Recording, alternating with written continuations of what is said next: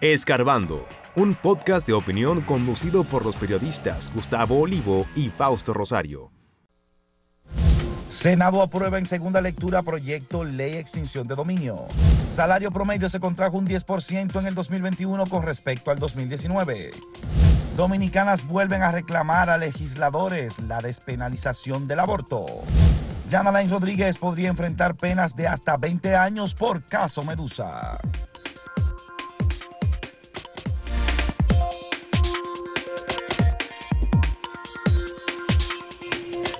Ha llegado finalmente al viernes, una semana que estuvo matizada fundamentalmente por el expediente del caso Medusa, también por todas las discusiones que han ocurrido en el Congreso Nacional en torno a lo que tiene que ver con la ley de extinción de dominio que finalmente ayer se aprobó en segunda lectura en el Senado de la República este proyecto. No sin debates, hubo debates bastante acalorados que se llevaron a cabo en esta Cámara eh, respecto a lo que tiene que ver con lo que es la ley misma, debido a que eh, un grupo, especialmente los de la oposición, dígase Fuerza del Pueblo y el Partido de la Liberación Dominicana, entienden que se trata de una ley que vulnera lo que son los derechos constitucionales, mientras que el oficialismo entiende que no, que se trata con eso de una ley ordinaria que no, que no está regulada o que no regula eh, aspectos constitucionales de derechos fundamentales como el derecho a la vivienda y que por ende no era necesario que se aprobara con eh, las dos terceras partes de la sala. finalmente se aprobó. Como una ley ordinaria. Como una ley ordinaria, exactamente, y por ende ahora pasará a la Cámara de Diputados para su conocimiento y ratificación o modificaciones en caso de que así lo entiendan. Hay que destacar que fue el martes pasado cuando se dio a conocer que, había sido aprobada en primera lectura con una cantidad de votos superior a los 24 de los presentes. En esta ocasión votaron unos 20 de los presentes y con eso se aprobó esta norma. Bueno, pues esta ley, como bien dices, incluye unos 30 delitos o contempla unos 30 delitos por los cuales eh, a una persona se le pudiera decomisar o quitar un bien, eh, o bien que sea resultado de algún delito, de algún hecho ilícito, como narcotráfico, pornografía, incluso de eh, delitos que tienen que ver con propiedad intelectual, medio ambiente, estafa contra el Estado, soborno, toda, todas esos, esas, esos delitos se contemplan en esta ley que está que se le debe al país desde que se hizo la reforma de la Constitución en el 2010 y que precisamente por los debates que eh, se han registrado en torno a los partidos políticos y los bloques dentro del Senado y la Cámara de Diputados todavía no se había llegado a un acuerdo. Pero es una muy buena noticia que por lo menos una, da una luz de que quizás ahora sí se llegase a, aprobar esta ley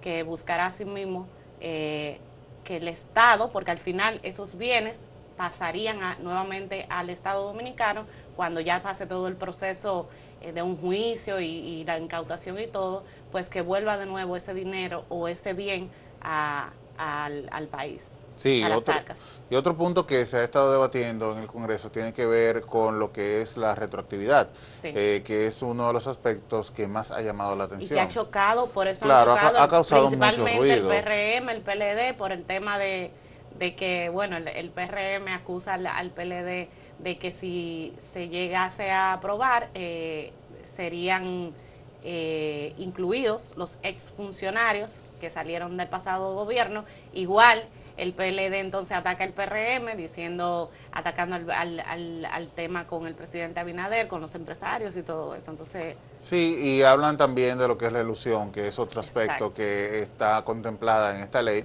y que ha causado bastante ruido.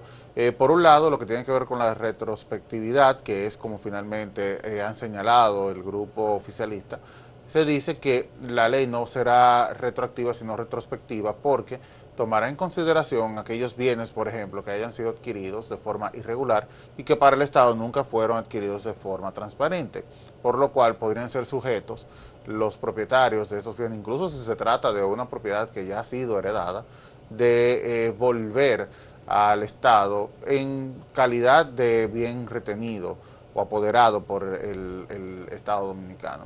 Y en lo que tiene que ver con la ilusión, habla sobre los paraísos fiscales, por ejemplo, eh, que tiene eh, personas que podrían estar almacenando dinero, teniendo dinero en paraísos fiscales, pues podrían también eh, ser objeto de esta ley. Obviamente para eso tiene que dictar, dictarlo un juez, no es simplemente que, no, que se señala y punto, ¿verdad? Es un proceso muy largo, es un proceso que como bien nos explicaba la jurista Sonia Díaz, no es que te van a quitar un bien, sino que el Ministerio Público o el órgano acusador debe demostrar que ese bien es ilícito o producto de algún delito. Y luego de pasar todo ese proceso en el que el imputado también intenta demostrar que no es así, cuando se comprueba, entonces que viene la incautación.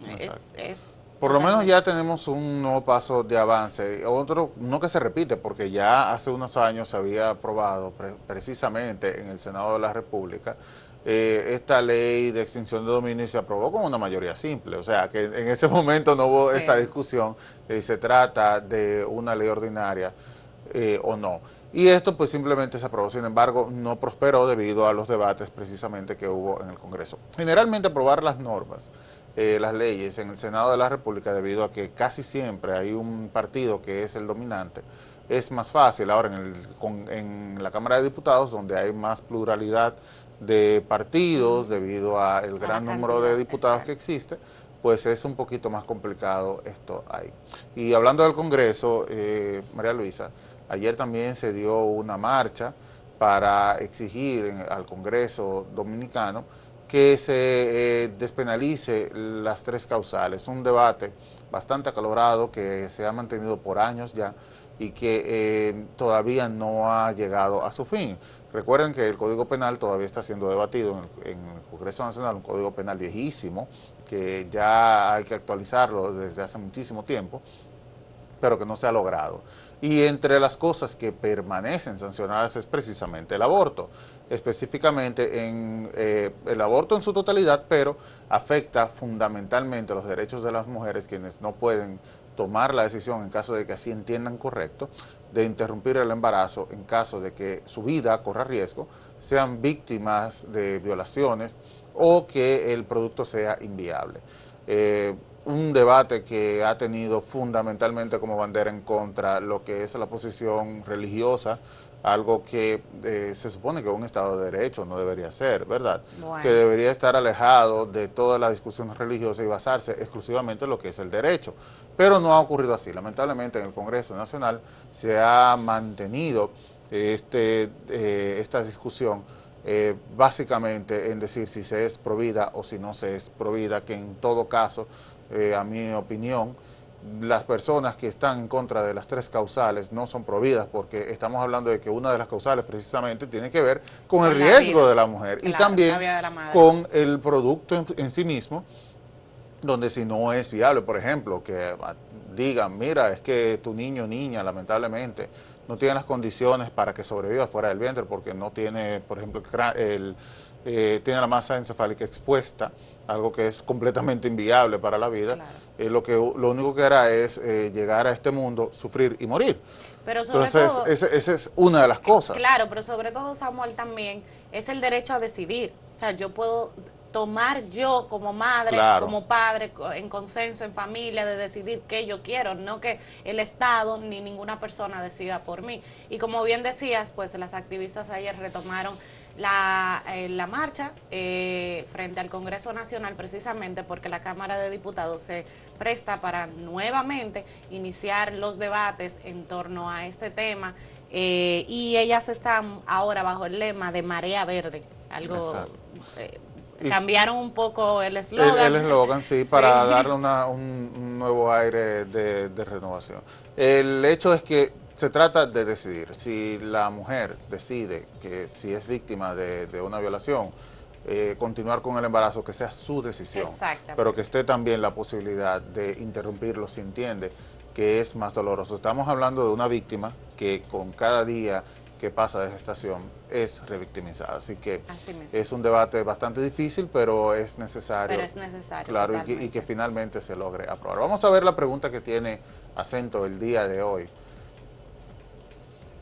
¿Apoya usted la ley de extinción de dominio? ¿Sí o no?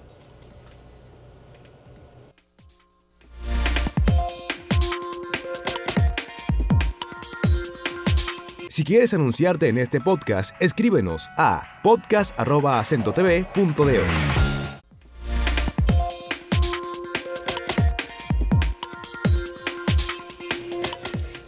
visitarnos a través de nuestra página acentotv.do para que se mantenga al tanto de todas las informaciones que comentamos y otras más que encontrarán por allí. Sí, ahí podrán encontrar nuestros podcasts. Por ejemplo, está Marcando Abajo, está el mismo Escarbando, que también lo pasamos a nuestra página de podcast. También tenemos un postre para todos ustedes que pueden escuchar a través de que participamos nosotros. No, claro. A través de nuestra página web. Es un poco más fresco, más dinámico, gente joven, gente que habla de temas así mismo de actualidad, pero también eh, temas serios y que. Claro, un poquito de todo, un salpicón de todo. Pero nada, tienen acentotv.do donde podrán como dice María Luisa, encontrar todos nuestros programas también y nuestra programación de Acento TV. Bueno, y pasando, siguiendo con las informaciones de, del día a día, eh, tenemos en, precisamente en la página de acento.com.do un pequeño artículo sobre las penas que enfrentaría el ex procurador Jean Alain Rodríguez en caso de que el Ministerio Público logre comprobar su culpabilidad en los hechos que se le imputan. Eh, y según la, la jurista Sonia Díaz Sinoa, pues este estaría o se se estaría al frente de una condena de entre 10 y 20 años, asimismo al pago de una multa de 20 200 eh, y 400 salarios mínimos, el decomiso de todos los bienes ilícitos, valores, instrumentos y derechos sobre ellos que él que se le pueda comprobar al igual que, que, también la inhabilitación permanente para desempeñar funciones públicas.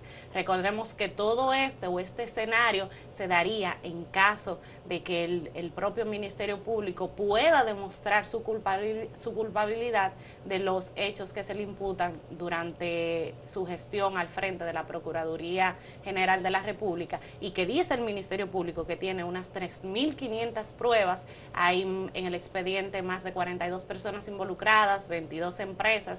Y es un grueso expediente de 12.274 páginas que la propia abogada dice, bueno, pues que como es normal, no le sería tan fácil al Ministerio Público eh, lograr en el caso de, porque se trata también de un funcionario, un alto funcionario de un pasado gobierno, lograr demostrar eso, pero ella entiende que quizás tenga, tenga la posibilidad precisamente por la cantidad de pruebas que han presentado y por la cantidad, el grueso del expediente. Claro que sí, eh, se trata de un expediente, como bien mencionaba María Luisa, bastante extenso. De hecho, es tan extenso que tenemos toda la semana eh, debatiendo y leyendo las páginas de la acusación de la Procuraduría General de la República, que es específicamente la PEPCA, quien es que lleva la voz cantante, y no hemos concluido, es que hay evidencias que incluso abruman o por lo menos parte de la acusación que resulta insólito. Por ejemplo, por citar algo, eh, hablaba o habla el expediente de lo que son los bots, una granja de bots que fue creada desde el seno de la Procuraduría, eh, que encabezaba en ese momento Alain Rodríguez para atacar a periodistas, periodistas como Marino Zapete, por ejemplo, Altagracia Salazar, Uchilora, entre otros periodistas que lo único que han hecho a lo largo de su vida es cuestionar cuando hay algo que está mal. Y la Procuraduría no era la excepción. Como en todos los escenarios, eh, los comunicadores, los periodistas eh, hacen señalamientos cuando, los que son realmente críticos, cuando hay algo que no anda bien.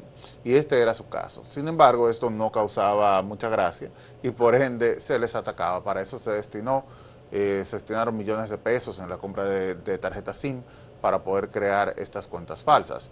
También está, por ejemplo, la presión que ejercía para poder tener acceso o poder obtener recursos de manera irregular eh, por las a través de compras y contrataciones. Dígase el caso de la Victoria como un claro ejemplo de cómo funcionaba este entramado de corrupción dentro de la Procuraduría.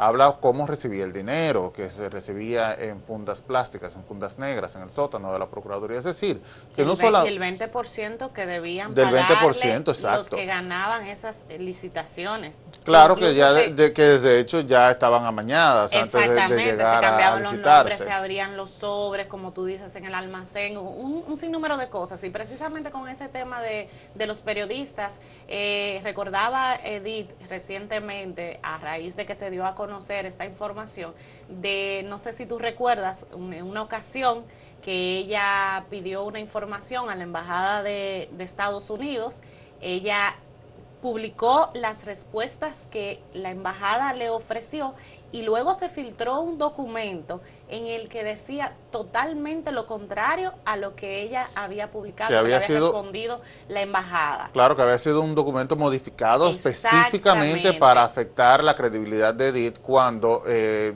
la embajada había dado la información clara y precisa y que ella lo había divulgado. y ella alega que quienes tenían acceso a ese documento eran su persona, la embajada y precisamente la Procuraduría dirigida por Jean Alain Rodríguez. Entonces ella recordaba en medio de todo este expediente, luego de que se ha filtrado, ese tema y cómo muchas personas, incluso a través de las redes sociales o a través de las redes sociales, empezó a atacarla y a decirle que ella estaba mintiendo.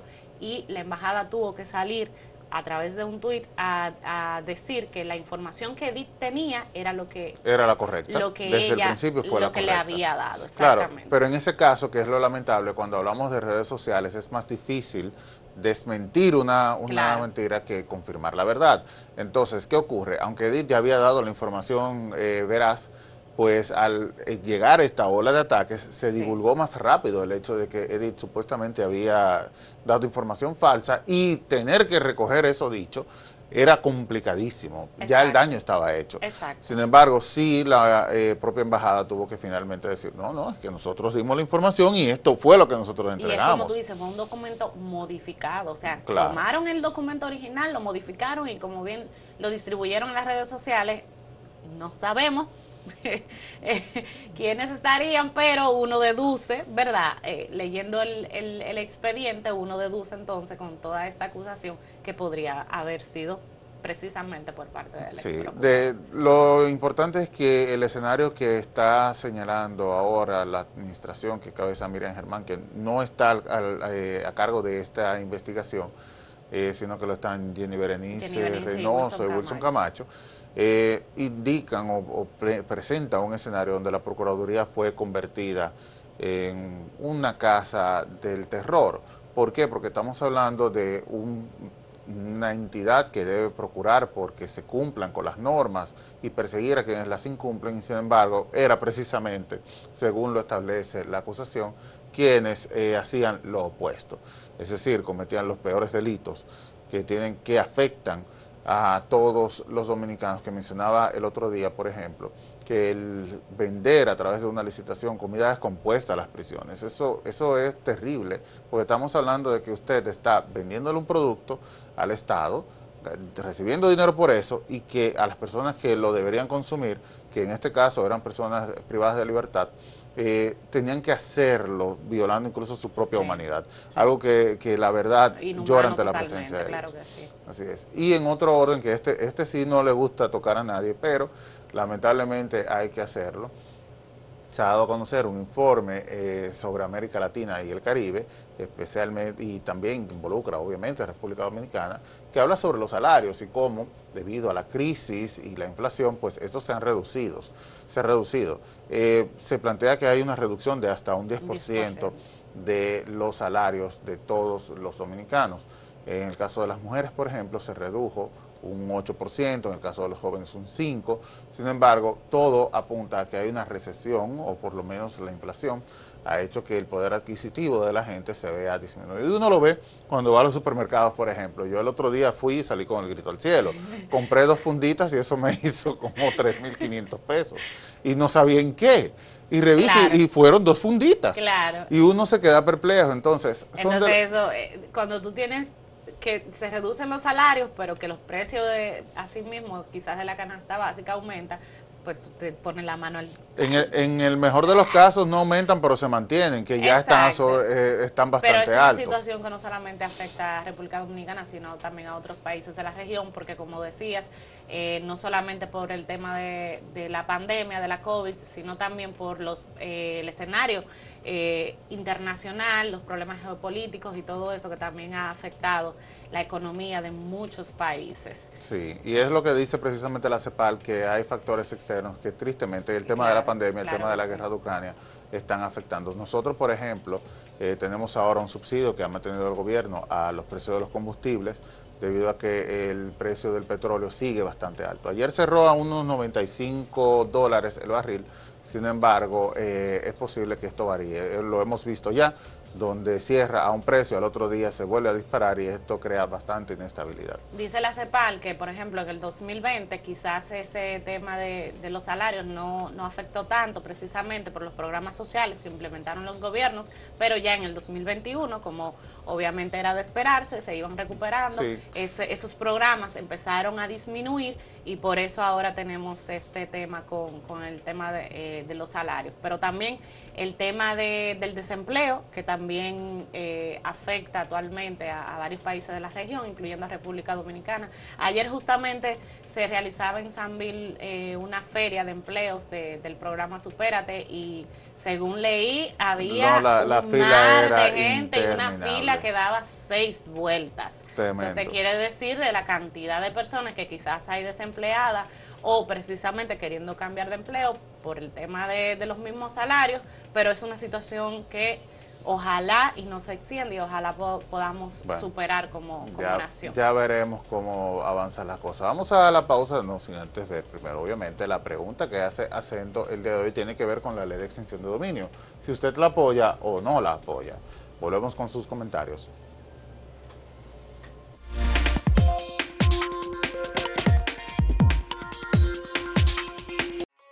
Síguenos en redes sociales, arroba acento diario y arroba acento TV.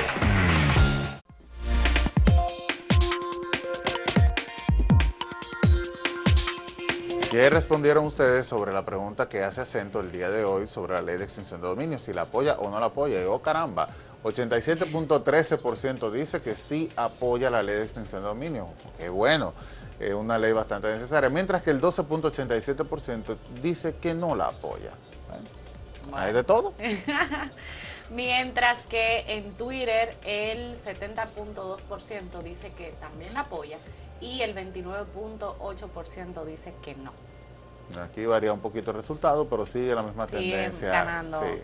Aquí el 89%, esto es en YouTube, el 89% apoya que exista en República Dominicana una ley de extinción de dominio, mientras que el 11% dice que no la apoya. Vamos a ver los comentarios. Dice María Encarnación, esa ley es solo a favor del gobierno, no es equitativa. Eh, bueno, no, creo, pero... No, está bien. Eh, dice Milton José Sánchez Vidal, pero no la actual, porque se podría porque se podría violar, imagino, el derecho a la propiedad y eso es algo gravísimo. Ah, él se refiere quizás al, proyecto en sí, que debería de modificarse, dice él. Vamos a ver otro comentario. Dice José de la Cruz Corporán, el pueblo debe observar bien a esos senadores que están rechazando esa ley y castigarlos en los próximos comicios. Bueno, esa y otras tantas, por ejemplo, hablábamos del Código Penal. Del Código Penal y del tema del aborto. Entre otros detalles. Vamos a ver si tenemos más comentarios. Dice Aris Iván Natera Amor.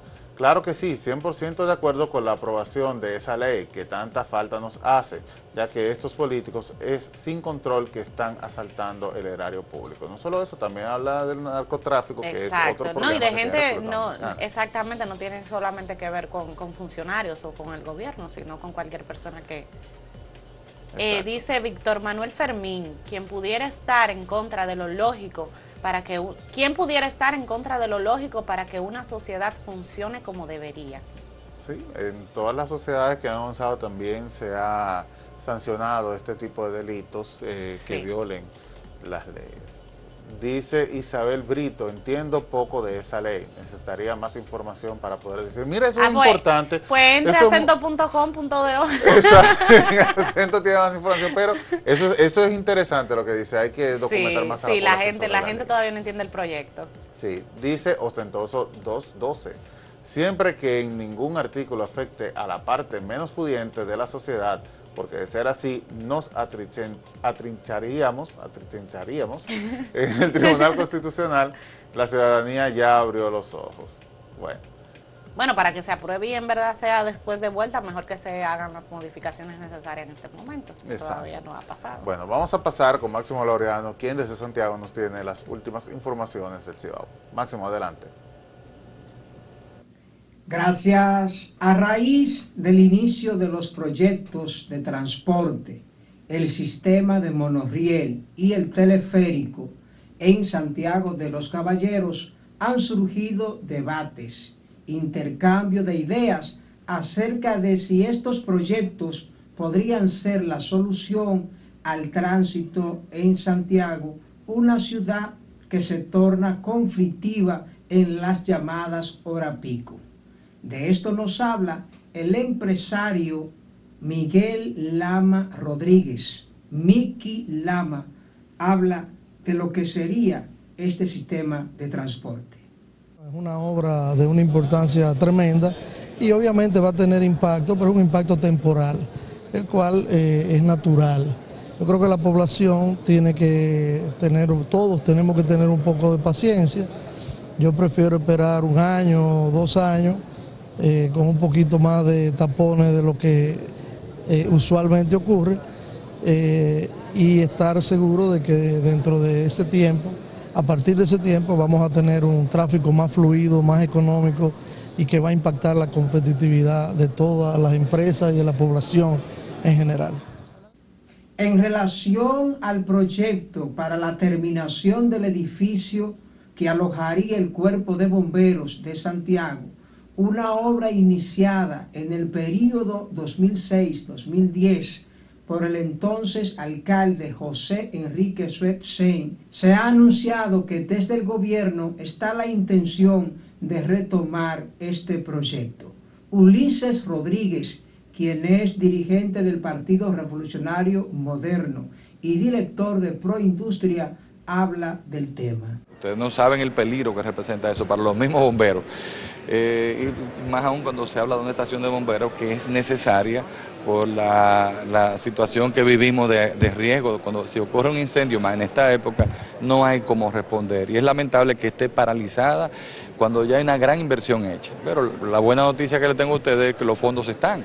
El gobierno tiene el dinero ahí, solamente está esperando que se hagan unos eh, eh, trámites con la alcaldía, que ya tiene la información y la documentación debida. Eh, tan pronto se le deposite, a lo que falta, pues el gobierno procede a entregar esos fondos que están intactos. Compradores de materiales reciclables en el depósito de basura de Rafey están exigiendo a las autoridades municipales que se le permita trabajar, que se le permita comprar. Hablan que luego que se instaló una empresa recicladora en el área, solamente se le permite a algunas personas comprar los materiales. Yo tengo aquí más de 18 años comprando y ve todo eso, vea que está aquí, vea. Cartonera también estamos toditos fuera. Tiene que dar respuesta de por qué lo están cerrando, por qué lo están haciendo. No se acusa a nadie directamente, más que la compañía, porque son sus aparatos los que están cerrándonos la puerta. Ahí tienen un muro de tierra y luego de que dentro de dos horas van a hacer una zanja por donde por una zanja, si no en avión no se saque material. Porque lamentablemente no vamos a permitir que nos quiten la comida de nuestros hijos. Usted sabe que cuando un niño dice que tiene hambre, hay que buscárselo. Tony Peña, reconocido ex pelotero de las grandes ligas y sobre todo un símbolo de la pelota dominicana, sobre todo en las águilas ibaeñas, dice que no se debe cambiar el nombre del estadio Cibao, que este es un nombre emblemático pero que si se va a cambiar, quien merece ese privilegio debe ser Miguel Diloné. Distante, pero pendiente, actualidad y objetividad desde Santiago. Siga la programación de Acento TV.